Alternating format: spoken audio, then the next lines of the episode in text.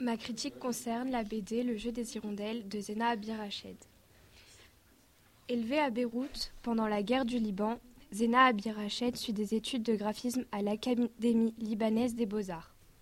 En 2004, à Paris, elle intègre un cursus spécialisé en animation à l'École nationale supérieure des arts décoratifs et elle travaille aussi en tant qu'auteur de bande dessinée et en tant qu'illustratrice indépendante.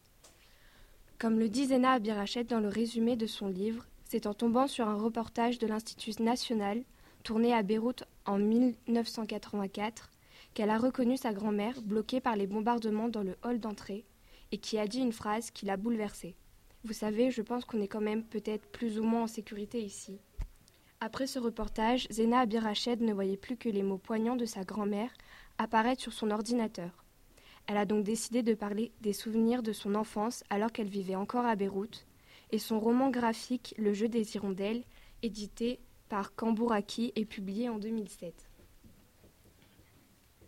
Dans cette BD, Zena Abdirached relate avec son regard d'enfant un soir de 1984 pendant lequel les bombardements s'abattent sur la ville et sèment l'inquiétude parmi les habitants de l'immeuble.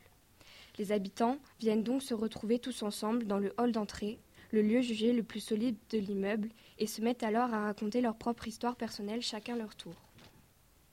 J'ai beaucoup aimé l'idée principale de ce livre et la raison pour laquelle il a été écrit.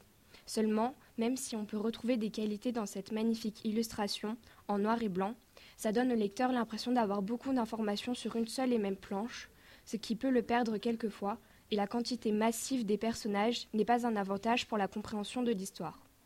Le scénario est parfois dur à comprendre, puisque chaque personnage vient à relater sa propre histoire personnelle, où ils introduisent encore à l'histoire d'autres personnages. De cette façon, de plus en plus de noms sont à retenir, et on vient à perdre le fil du scénario, un peu comme dans une pièce de théâtre. Je conseille donc au lecteur de lire, de lire ce livre à voix haute pour une meilleure compréhension du texte. Cependant, c'est un livre très poignant qui montre de manière poétique la façon dont les habitants sont contraints de s'adapter à la guerre. L'alliance entre la narration légère et le graphisme élégant emporte finalement le lecteur loin d'un univers en guerre, et la forme du roman où l'on ne trouve pas d'images choquantes et où l'on ne se trouve jamais réellement confronté à la mort, permet une plus grande ouverture sur, sur la catégorie d'âge des lecteurs et donc d'informer le plus de monde possible. C'est donc finalement un roman dont l'histoire est très personnelle et très émouvante, mais qui malheureusement est difficile à comprendre et donc difficile à suivre.